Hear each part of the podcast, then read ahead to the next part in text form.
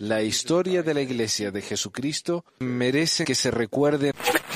Pesquisas. Mormonas. Hola mi gente, bienvenidos a todos a otra edición de Pesquisas Mormonas. Les habla Manuel. Ah, hoy vamos a hablar acerca de un tema que muy pocos miembros conocen y los que lo conocen lo niegan. Y es el tema de la segunda unción.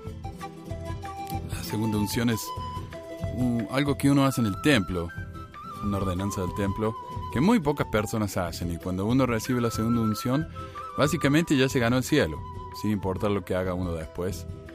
A menos que uno, por supuesto, le mate a alguien, creo. Pero esa es la única forma de no ganarse el cielo después de recibir esto. Pero antes vamos a hablar un poco de noticias. Primero que nada, esto no es noticia, pero quiero agradecer a las personas que me han ayudado, que me han donado con el programa. Gracias a Edvard, eh, gracias a Rosineide. Ellos dos me mandaron donaciones por, por medio de PayPal. Muchísimas gracias. En paypal.me barra. Gracias a los que me ayudan en Patreon.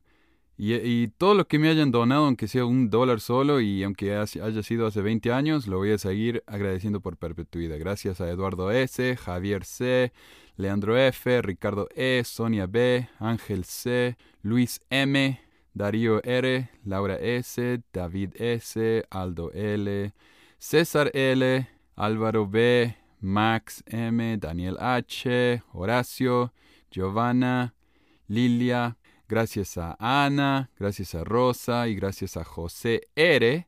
Y nuestro profeta, el donante más alto, el que nos ha ayudado más, aunque no sé, uh, los dos José, José R y José L, realmente han ayudado muchísimo al programa. Ellos dos solos han cubierto por lo menos eh, un año de, de los hostings del programa. Así que muchísimas gracias a José L y José R. Ustedes son dos eh, van a tener que compartir el título de, profeta del pesquisismo, así que decidan cómo lo van a arreglar entre ustedes.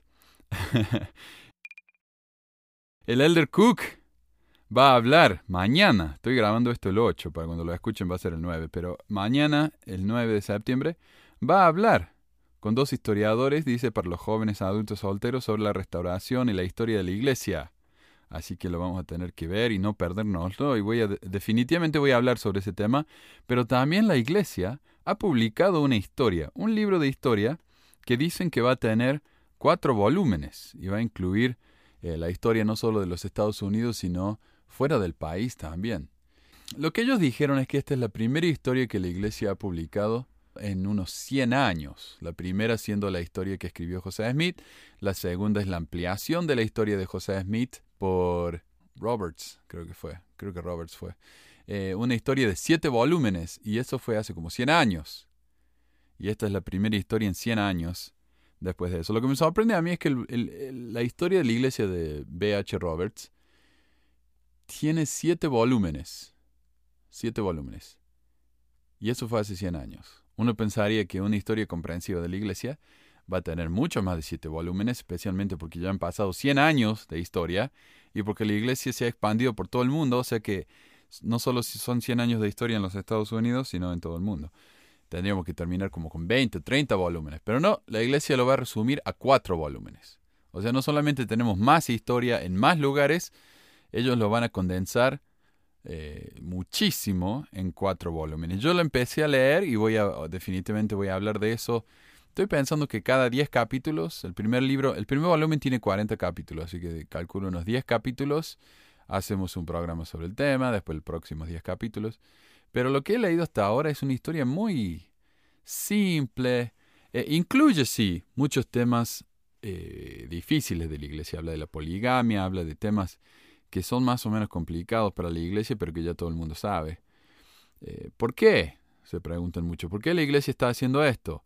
La iglesia se está viendo en una situación en la que todo el mundo ya sabe, eh, desde South Park hasta cada Hill con un blog, ya no sé cuántos blogs hay sobre la historia de la iglesia, cuántas páginas de Facebook, todos los días parece que me entero de una nueva, que hablan sobre estos temas difíciles de la iglesia, la historia y la sociedad.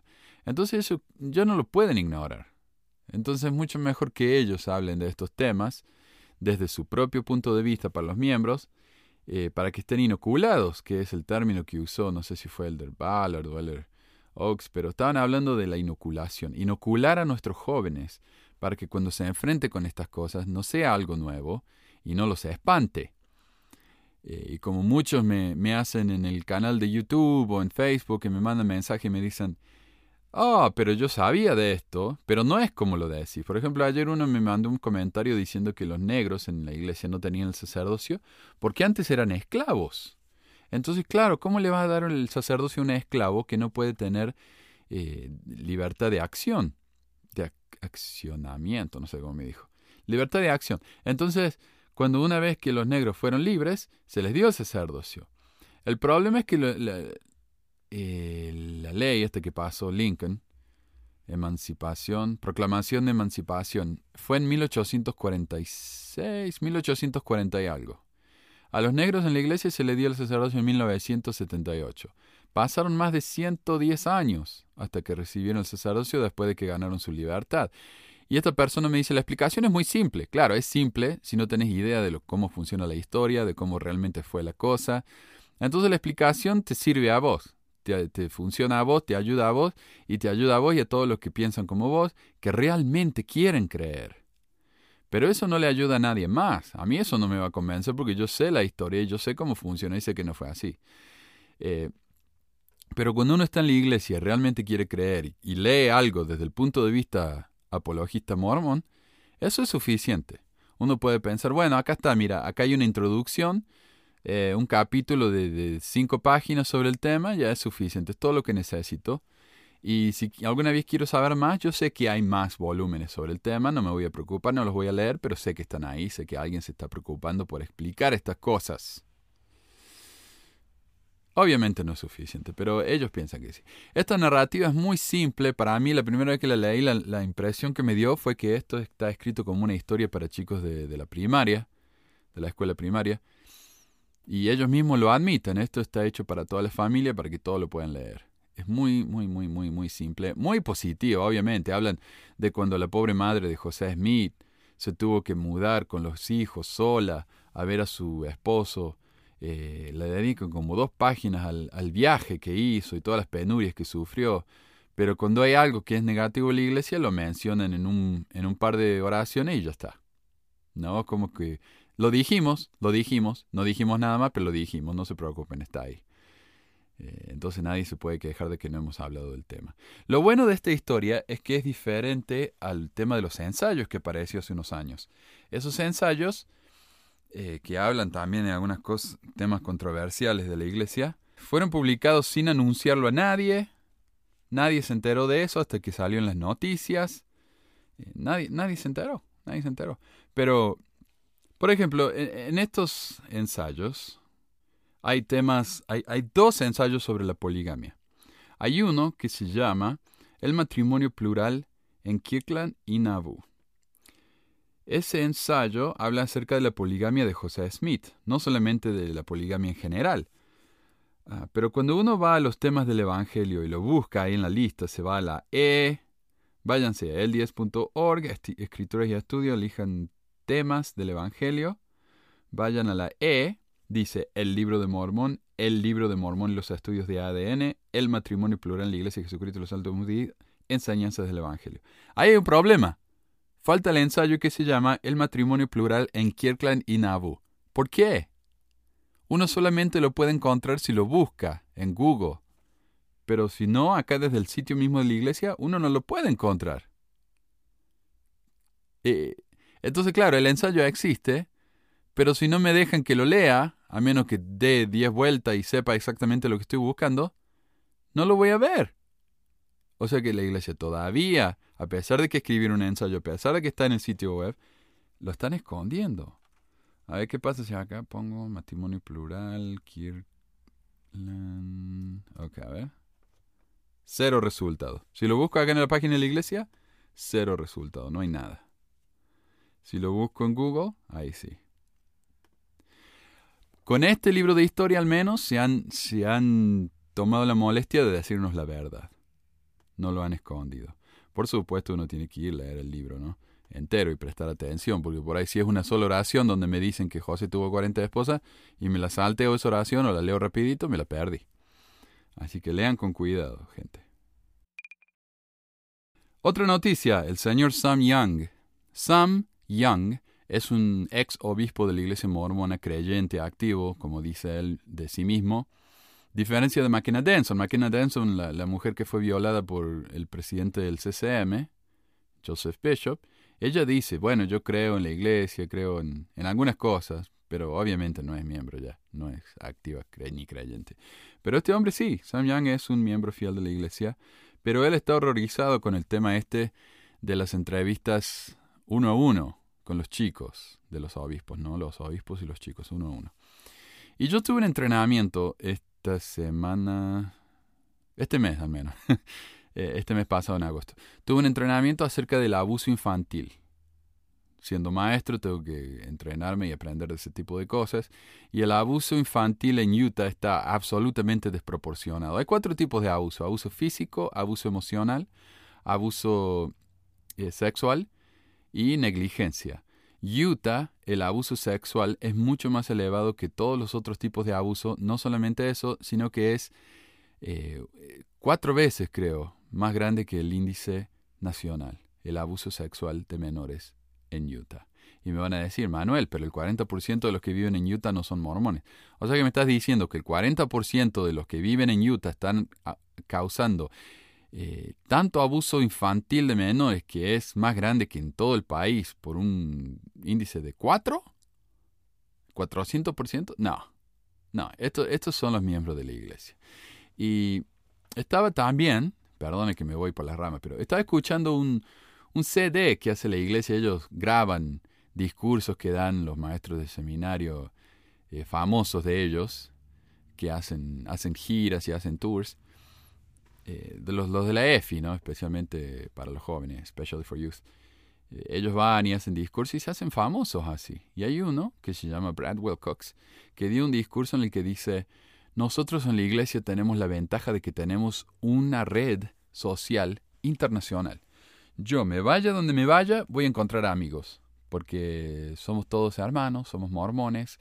Conocí a un chico en Chile, dice él, que se iba a ir a Nueva Zelanda. Llamé yo a alguien en Nueva Zelanda y le dije, obispo, este chico necesita eh, a alguien con quien quedarse, alguien que lo busque del aeropuerto. Y el obispo le dijo, no hay ningún problema, yo lo busco y lo dejo en mi casa. Eh, y entonces él dice, no es hermoso esa, esa, red social que tenemos.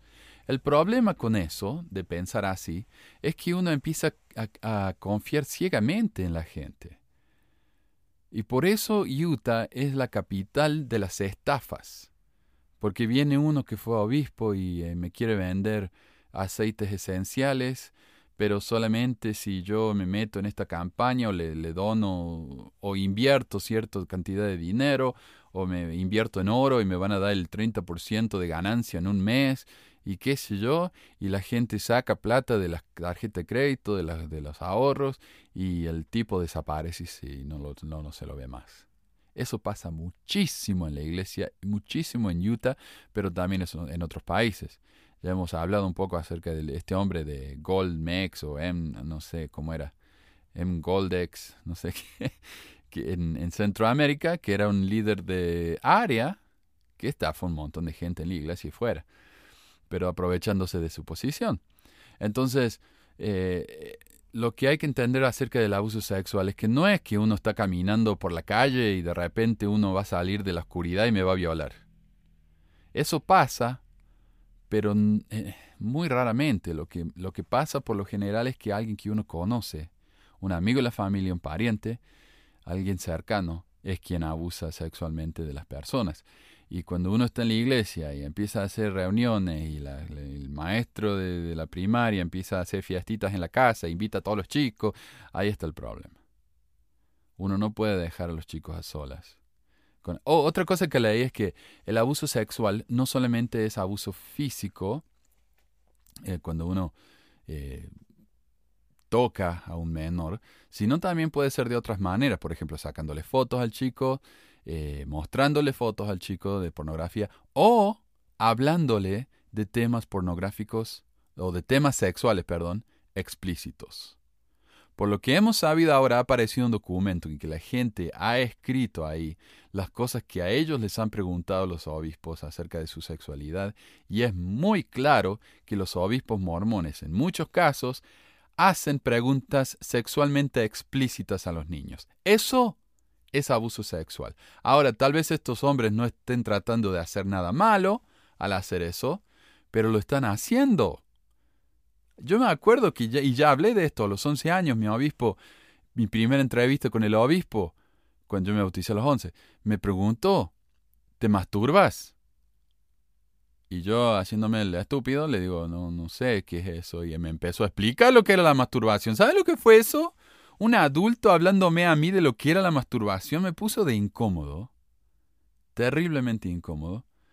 Eh, y esto lo hacen desde los ocho años, o antes, siete años, porque ya la entrevista del bautismo. La pregunta de la ley de castidad está en la entrevista del bautismo. Eh, entonces, esas preguntas, gente, son preguntas inapropiadas y se pueden considerar abuso sexual. Lo que este hombre Sam Yang está tratando de hacer es que los obispos dejen de hacer esas preguntas. Él, quiere que los padres estén presentes en todas las entrevistas con los chicos, a menos que el chico explícitamente diga que no y solo después de cierta edad, digamos después de los 16 años. Porque antes de eso, eh, el obispo no tiene por qué andar haciendo esas preguntas a un chico menor de edad. Si lo quiere hacer a los 18, cuando el chico se va a la misión, que lo haga. Pero antes de eso, es increíblemente inapropiado y la iglesia tiene que tener cuidado con estas cosas.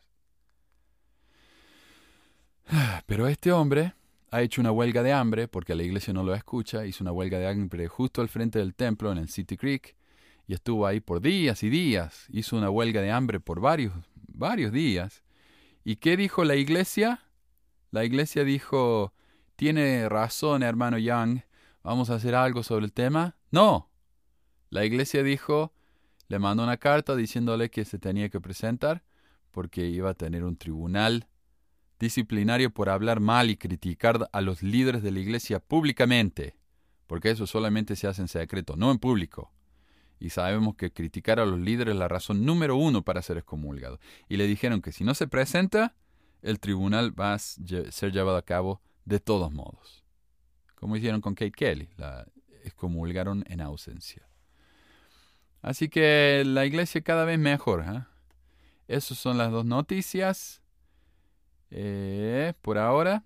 Pero entonces pasemos al tema del día.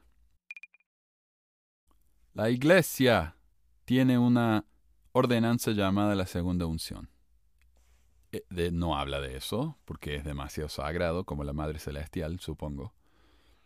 Entonces no se hablan de esas cosas, solamente los que entran al templo y reciben la segunda unción. Y esto es por generalmente en parejas, un hombre y una mujer lo reciben juntos, eh, marido y mujer, y solamente también por referencia. Si yo recibo la segunda unción, yo puedo dar referencia de alguien más que se merece, según mi opinión, la segunda unción. No es por revelación, es por conexión y relación.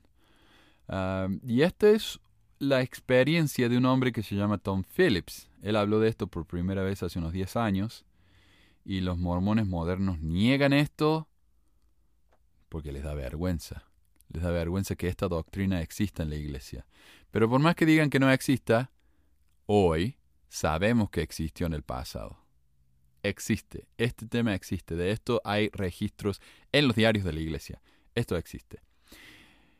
Este artículo fue traducido por el amigo Max Ruiz. Si quieren ver más de sus traducciones, él las tiene en scribd, scribd.com. Si abren una cuenta pueden leer sus artículos, si no suben un PDF y se bajan el PDF de él.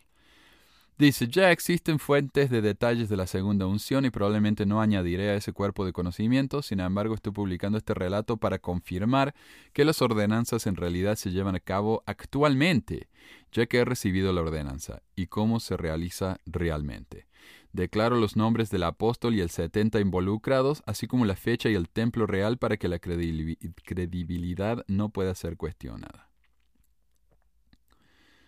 Dice, en abril de 2002, el elder Harold G. Hillam, del primer quórum de los 70, como presidente del área Europa Oeste, me llamó a su oficina. Dijo que se nos extendía a mí y a mi esposa, ella no estaba presente, en nombre del presidente Hinckley, una invitación para recibir una bendición especial en el templo de Preston, Inglaterra. Me preguntó si había oído hablar de la segunda investidura, a lo que le respondí que no.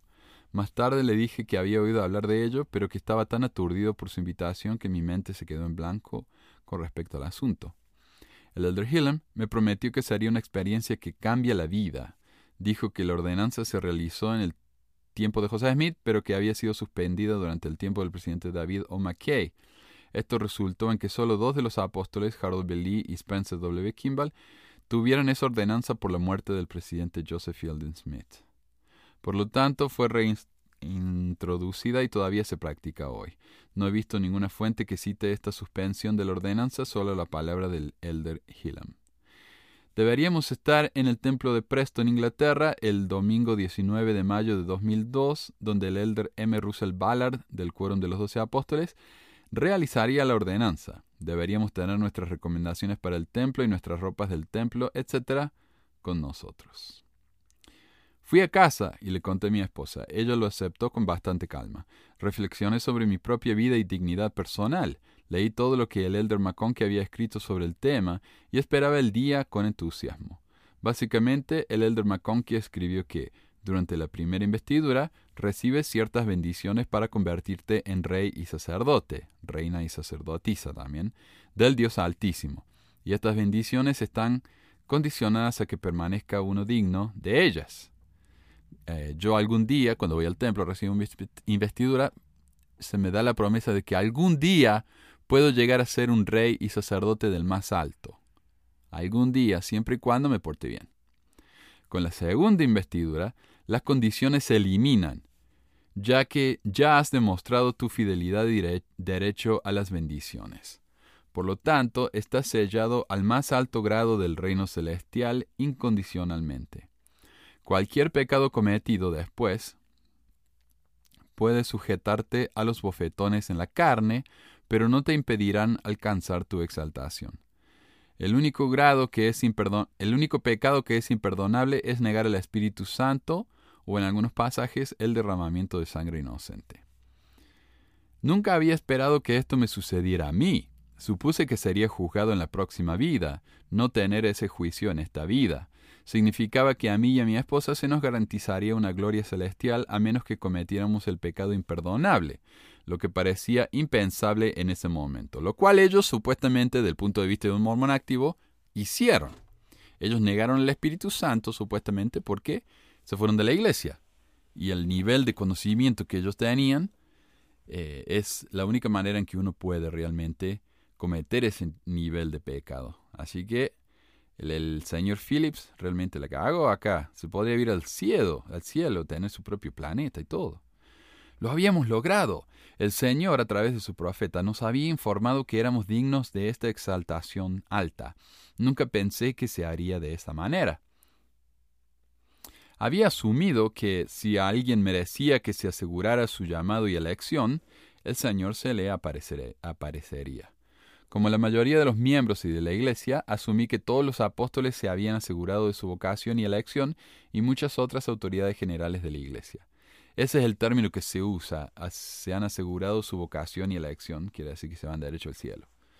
Sentí un poder ayudándome a ser una mejor persona y más dedicada a la iglesia. Llamé por teléfono al templo para reservar alojamiento para mi esposa y para mí el sábado 18 de mayo para poder aprovechar al máximo la experiencia. No me gustaba mentirle a mi familia y amigos sobre nuestro paradero ese fin de semana. No me sentía cómodo ya que, eh, ya que era deshonesto, pero se me ordenó no revelar lo que estaba sucediendo. Decirle a la gente que estarás en el templo un domingo, cuando supuestamente todos los templos están cerrados, plantearía más preguntas. Por lo tanto, les dije a mis, a mis hijos que íbamos al templo durante el fin de semana y asistiríamos a una reunión especial con el Elder Ballard y el presidente del área el domingo. Esto no era demasiado inusual para que mis hijos como para que mis hijos lo aceptaran, ya que asistía regularmente a las reuniones de la presidencia de área y había estado ayudando a esos mismos hermanos al día anterior en una sesión de capacitación para presidentes de estaca. Además, fue tan veraz como pensé que podría ser, al mismo tiempo que mantenía el secreto de la segunda unción. El sábado 18 de mayo de 2002, después del entrenamiento de liderazgo del sacerdocio por parte del elder Ballard en Birmingham, Inglaterra, mi esposa y yo fuimos al templo de Preston, Inglaterra. Nos sorprendió y nos deleitó descubrir que, nos habían dado una suite nupcial como nuestro alojamiento. Se agregó a la ocasión especial. Mientras caminábamos por los jardines del templo a primera hora de la tarde, inesperadamente nos encontramos con una miembro de nuestro barrio que había asistido a una boda familiar ese día. Ella nos preguntó qué estábamos haciendo en el templo un sábado por la noche. Rápidamente mencioné algo sobre las reuniones de la presidencia de área.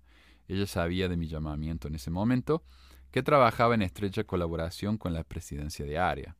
Y cambié el tema. De nuevo, no me sentía cómodo mintiendo por el Señor. De todos modos, mi esposa y yo tuvimos una noche muy agradable preparándonos espiritualmente para nuestra experiencia de cambio de vida. Lo que sucedió en el templo. Al entrar al templo nos pusimos nuestras ropas para el templo, conocimos a las otras parejas que debían recibir la ordenanza ese día y nos condujeron a una habitación superior que había sido apartada para ese propósito. Conocí a tres de las otras cuatro parejas. Dos de los esposos eran expresidentes de estaca y uno era un presidente de misión que acababa de completar su misión.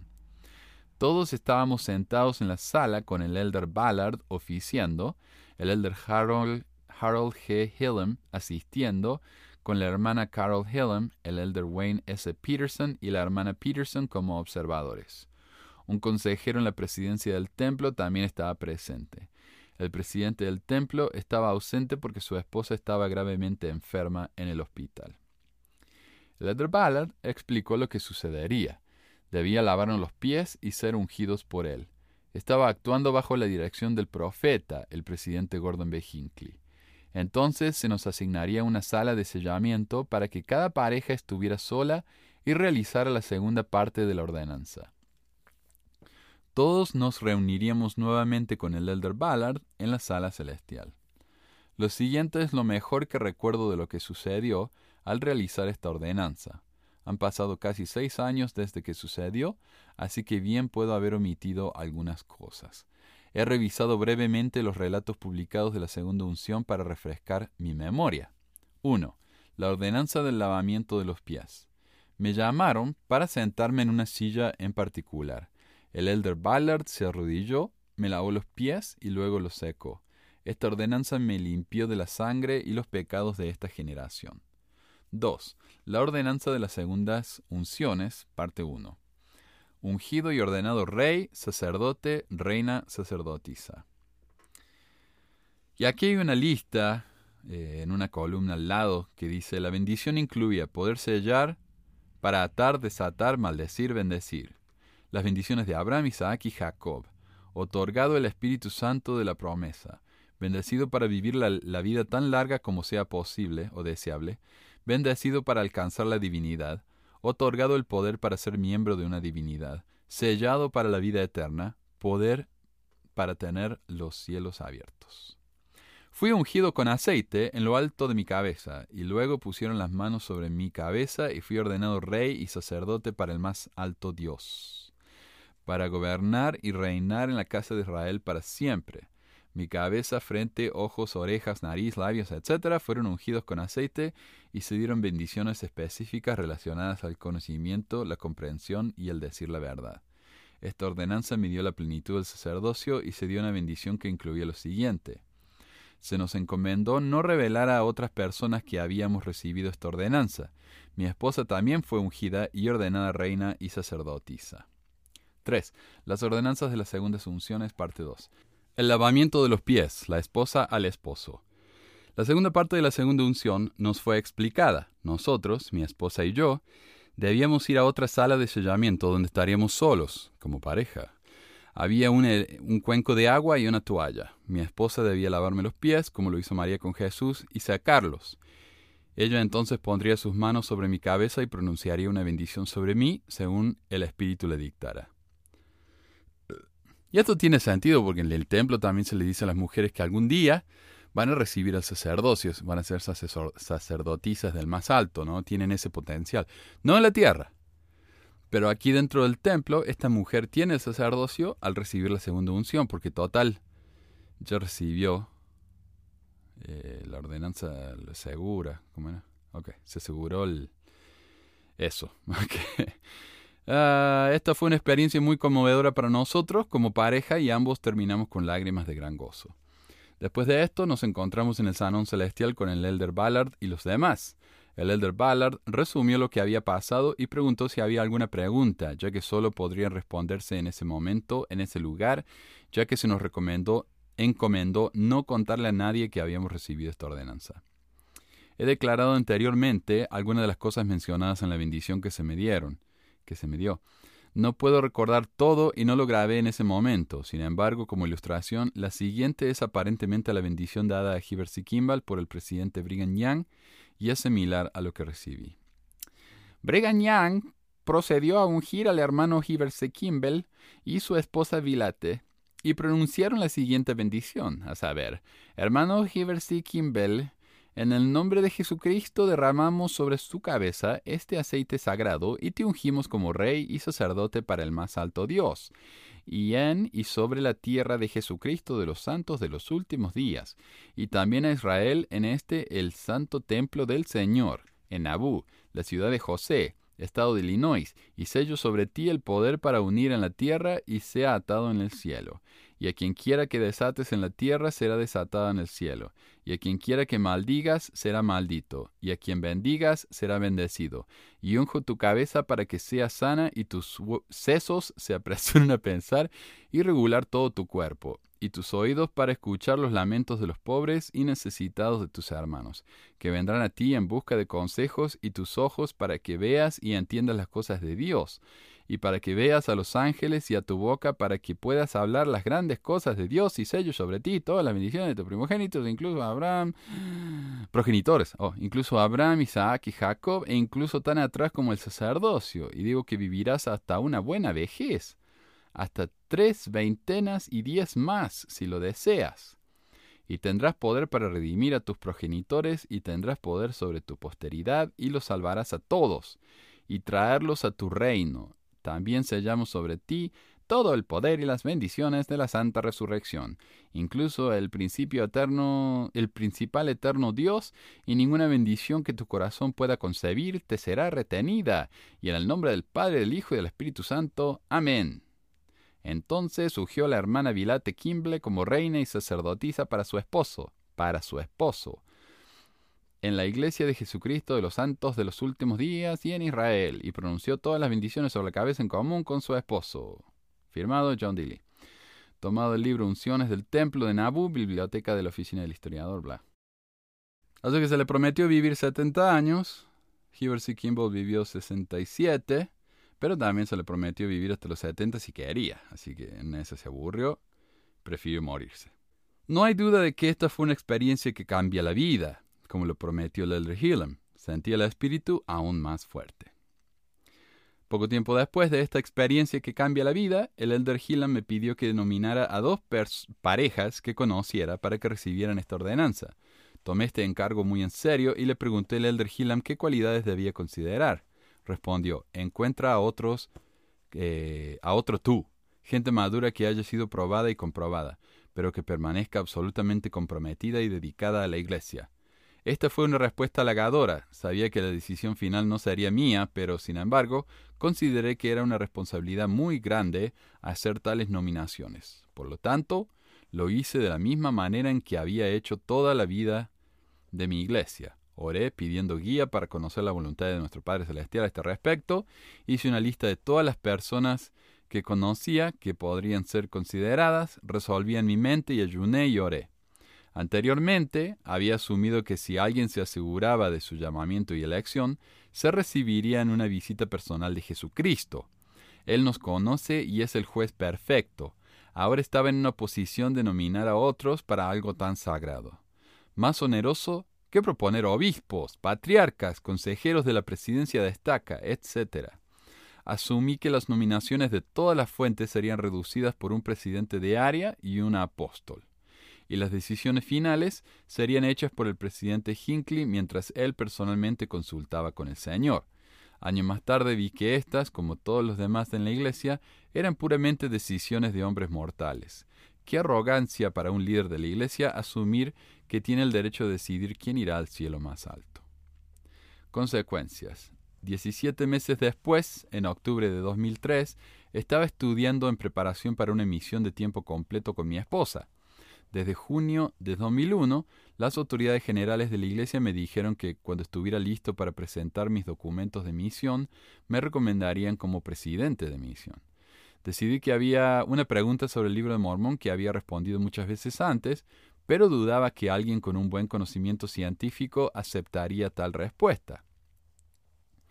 Al considerar que Dios no impediría que alguien se uniera a su única iglesia verdadera simplemente porque tenían una mejor educación científica y comprensión, después de todo la gloria de Dios es la inteligencia, estudié para encontrar una respuesta aceptable que supuse sería para demostrar los efectos de la hipótesis, hipótesis científica. Quería esta respuesta para mí, para enseñar a otros y a mis misioneros si me llamaban como presidente de misión. Ni por un minuto en este momento pensé que la iglesia fuera falsa. Sabía, sin lugar a dudas, que era verdadera. Solo necesitaba saber qué estaba mal con los puntos de vista científicos actualmente en curso. Después de estudiar la metodología científica específica, para mi sorpresa, se puso de pie. Estas no eran simplemente hipótesis y teorías de los científicos, sino hechos demostrables. Creí que Dios era el científico maestro. ¿De qué otro modo podría ser el creador de todas las cosas? Por lo tanto, la verdadera ciencia no puede estar en conflicto con su palabra revelada. Esto me llevó a considerar en mayor profundidad otras afirmaciones de la Iglesia, eh, de la verdad de la Iglesia, y discutirlas con dos autoridades generales y consultar a dos profesores de la Universidad Brigham Young. Conclusión: la Iglesia no era verdad, me había dejado engañar. Si alguien está interesado en otro momento, daré un relato de ese viaje de descubrimiento y las ramificaciones para mi familia y para mí.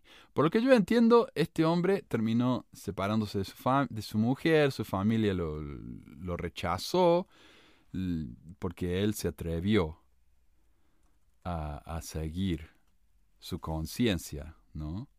Eh, y lamentablemente eh, hoy en día me parece que está divorciado de su mujer. Pero bueno, la familia, la iglesia une a las familias, no las divide, obviamente. Eso es todo por hoy. No se olviden de visitar nuestro grupo en Reddit, en reddit.com barra r barra pesquisas mormones. Ahí pueden venir de manera anónima y compartir sus experiencias, hacer preguntas y estar con un grupo de amigos.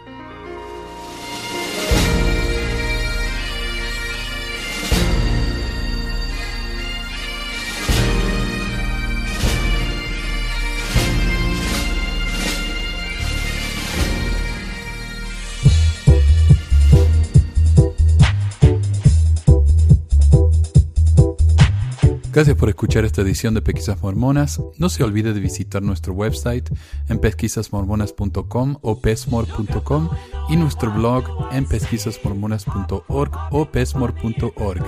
También tenemos un grupo de Facebook donde la discusión siempre es animada y si tiene un comentario, pregunta o hate mail puede enviarlo a manuel.pesquisasmormonas.com. Y si por alguna razón ha abandonado la iglesia y ya no sabe qué hacer con todos esos miles de dólares extras ahora que ya no paga el diezmo, le agradeceríamos si nos envía uno o dos dólares por medio de Patreon en patreon.com barra pesquisas mormonas o en paypal.me barra pesquisas mormonas para ayudarnos a cubrir los gastos de domain y hosting del podcast. Muchas gracias de nuevo y hasta la próxima semana. La música del comienzo del podcast es la canción de la primaria Historias del Libro de Mormón por Clive Romney.